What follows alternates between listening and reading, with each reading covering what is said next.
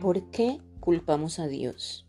Buenos días con Dios quiere empezar esta semana hablando sobre cómo el hombre juzga, culpa, se enoja con Dios ante los sucesos que estamos afrontando en estos momentos.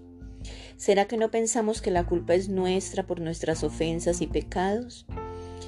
¿Por qué el ser humano ha dejado de ser humano y nos hemos convertido en seres irracionales? Yo creo, hermanos, que los irracionales somos nosotros. ¿Acaso nuestro proceder es el mejor? Pensemos por un momento en lo que estamos haciendo con nuestro planeta, con nuestra casa. ¿Y qué decir con los animales, seres indefensos? ¿Y nos llamamos humanos? Disque racionales y en medio de nuestra ignorancia culpamos al único ser que en verdad nos ha amado a pesar de lo que somos. ¿No seremos nosotros los únicos culpables si Dios está enojado? Pero no pensamos en que en esta vida todo tiene una causa y un efecto, y queremos hacernos las víctimas por algo que el mismo hombre ha venido ocasionando. ¿Acaso las bombas nucleares las hizo Dios? ¿Acaso las guerras bacterianas las creó Dios? Por favor, es muy fácil culpar a Dios de lo malo que somos, y es muy cómodo mitigar nuestra culpa buscando al menos culpable de todos. La insensatez del ser humano es tal que aún en medio de esta crisis y que el mundo entero está gritando quédate en casa, muchos salen como si fueran las mejores vacaciones de su vida, exponiendo a los que viven con ellos y a los que los rodean. ¿Qué podemos esperar, hermanos? Sé que es muy difícil mantenernos sanos en un mundo enfermo, enfermo de falta de amor, de perdón, de comprensión, de tolerancia y de temor de Dios. Fuimos creados con amor y creó Dios al hombre para que señoreara en toda la tierra, no para que la destruyera. Génesis 1.31 nos dice, y vio Dios lo que había hecho y que aquí que era bueno en gran manera. ¿Y qué hacemos nosotros? Dañar, robar, mentir, destruir y autodestruirnos. La ciencia sin Dios no es nada. Lo reconoció Albert Einstein antes de morir.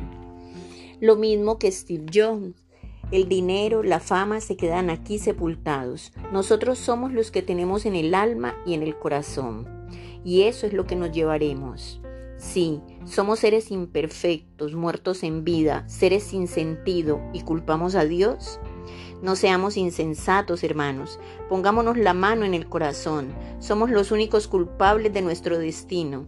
El mal no solo está fuera de nosotros, está en nosotros. ¿Acaso no tenemos el mar lleno de desechos humanos? ¿Cómo están las playas? ¿Cómo está la capa de ozono? Pero mientras no tomemos conciencia de nuestra autodestrucción, cada día llegará no solo plagas, sino guerras, peleas por un mundo autodestruido. Lo que debemos hacer es orar, pedirle perdón a nuestro Creador por la infamia que cometemos con lo que Él dejó a nuestro cuidado.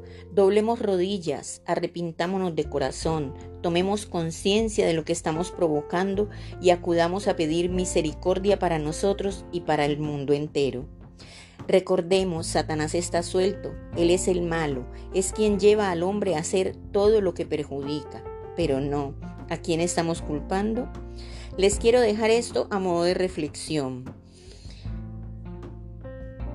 Unámonos no para hacer lo malo, unámonos a orar, unámonos a recapacitar, a clamar, para que Dios, que es un Padre perdonador, nos perdone y sane nuestra tierra.